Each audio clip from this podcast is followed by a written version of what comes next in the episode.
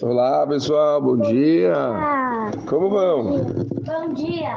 Tudo bem com vocês, pessoal? Para o Hashem, mais uma manhã, mais um dia incrível que a gente está começando, estamos estudando. Para o Hashem, as crianças estão aqui junto estudando comigo, certo? E a gente continua o nosso estudo diário de Mussar e estamos na Parashat Shofetim. A Parashat Shofetim ela tem uma coisa muito curiosa. Ela fala a respeito dos reis. Como que um rei de Israel ele tem que se comportar e quais são as suas mitzvot? Curiosamente, uma das curiosidades, quer dizer, uma das mitzvot que ele traz aqui é a seguinte: Vekatav lo et mishnei Torah zot, e você vai escrever esse Sefer Torah, Vehaita imo vekarat bo, leman ilmad leirat Hashem. Você vai estar lendo sempre ele para você lembrar e temer a Hashem. Está escrito, na verdade, a Torá deixa claro que o rei ele tinha não um, mas dois Sifrei Torá. Sabiam disso? Dois. Um deles ficava guardado especial no lugar tipo super é, é, com respeito, com cavô da Torá, mas na parte onde ficavam os tesouros do rei, quer dizer, tinha um, como se tivesse um Aron e ficava guardado lá, um Sefer Torah, que era o Sefer Torah do rei.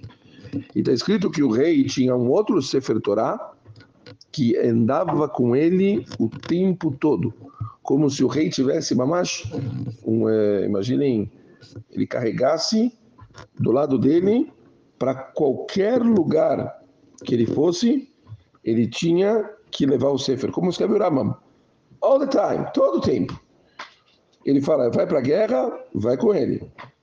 Então, ele ia é, participar de um julgamento, fala Ramam, vai com ele. Todos os momentos que o rei estava interagindo com o público, escreve Maimônides, o Sefer Torah estava com ele. Pergunta Hazal, qual é essa obrigação? Por que, que ele tinha que estar andando o tempo todo com o Sefer Torah? Ele já tinha o Sefer dele, já fez a mitzvah, já tinha o Sefer. Então, obviamente, porque era necessário ter mais um, para ele ficar o tempo todo levando o Sefer Torah com ele. O Malbim, ele responde isso. Uma coisa muito, muito interessante. Ele fala que um rei do povo Jeudi, ele tinha poderes incríveis, uma, uma influência absurda. Ninguém podia desobedecer ele.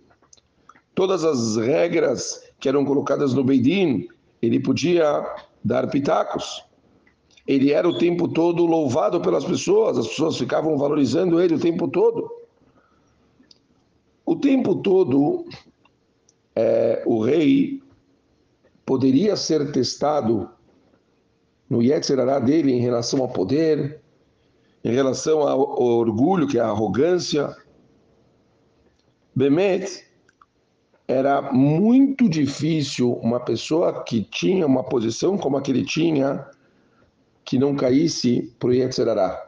Escreve o Malbim, se ele tivesse com ele um Sefer Torah o tempo todo, e ele se lembrasse que ele tinha que estudar essa Torá o tempo todo, e sabia da importância de cumprir as mitzvot e tomar cuidado. Sabe? De novo, ninguém está dizendo aqui, Haz Shalom, que o rei não era um tzadik. Óbvio que era um tzadik. Os reis que a gente teve, tivemos de tudo. E obviamente tivemos também tzadikim. Não significa que eh, o rei necessariamente seria uma pessoa que não pudesse ser um grande tzadik. Mas toda pessoa é testada. E ele, com certeza, também passaria por situações que dificultariam o cumprimento dele das mitzvot. E, portanto, ter um Sefer com ele o tempo todo traria para ele equilíbrio, conseguiria lembrar ele do que realmente importa e faria com que ele não se perdesse no meio dos pensamentos dele. Mamash, é, parando para pensar em toda a situação, fica muito claro, certo? Fica muito claro como, como era necessário, né? Como está na Gemara de Masayim do Lushim, Barat e o Barat e Torah Tavlin. É como se eu criei o Yetzirah para as pessoas e criei para ele a Torá como um antídoto. Tinha uma necessidade, a pessoa precisa disso para ela vencer, para ela conseguir aguentar todos os desafios que ela tem. E é óbvio, pessoal, que com isso fica tão clara a mensagem para as nossas vidas, para o nosso dia a dia. Não dá para a gente viver sem isso.